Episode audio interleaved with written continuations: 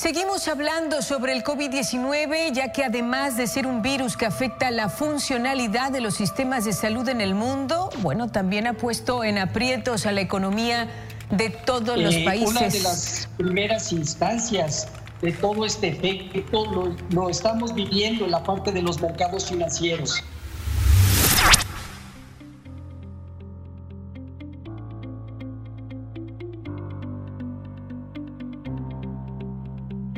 Hola, ¿qué tal? ¿Cómo están? Es un gusto saludarles desde ADN, Administración y Desarrollo de Negocios. El día de hoy iniciamos con esta pequeña aventura, un podcast. Así es que para eso estoy acompañado de tres grandes amigos, por supuesto también forman parte de la familia de ADN, y pues voy a dejar que se presenten. ¿Qué tal? Mi nombre es Marco Antonio Montiel. Pues es un gusto estar en esta nueva aventura creando un podcast exclusivamente para ustedes. También es bien válido que en estos podcasts su opinión cuenta.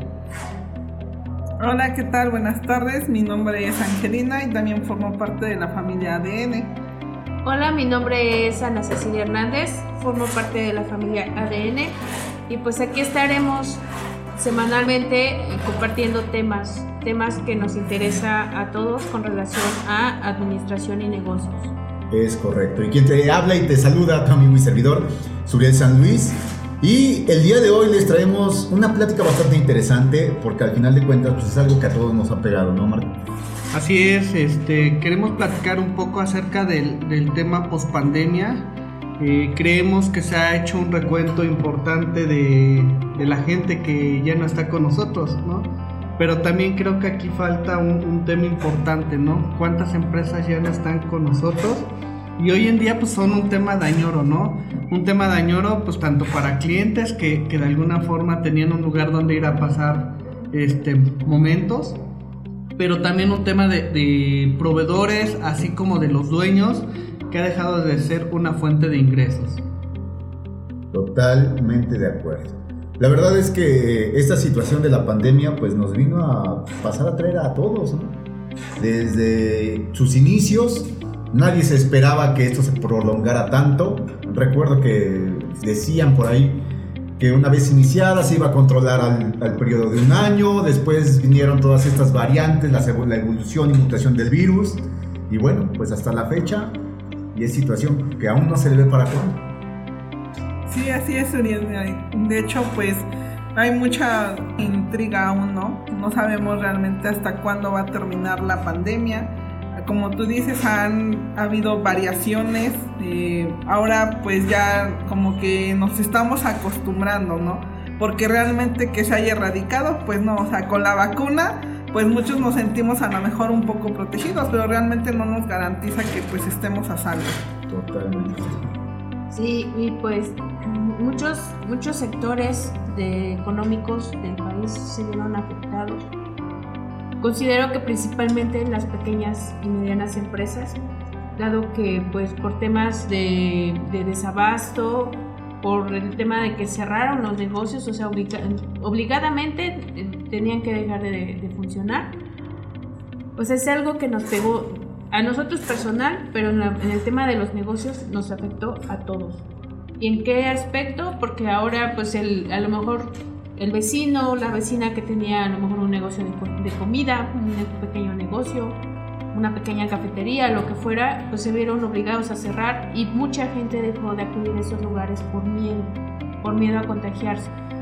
Pero pues sí, triste, hay mucha gente que, ya no está con nosotros y como mencionaba Marco, igual, hay negocios que ya no están. Pues aquí creo que, que lo importante es que como vecinos, como ciudadanos voltemos a ver a este tipo de, lugares ¿no? que, que, aún están de pie y nos dediquemos un poco más al tema del consumo local.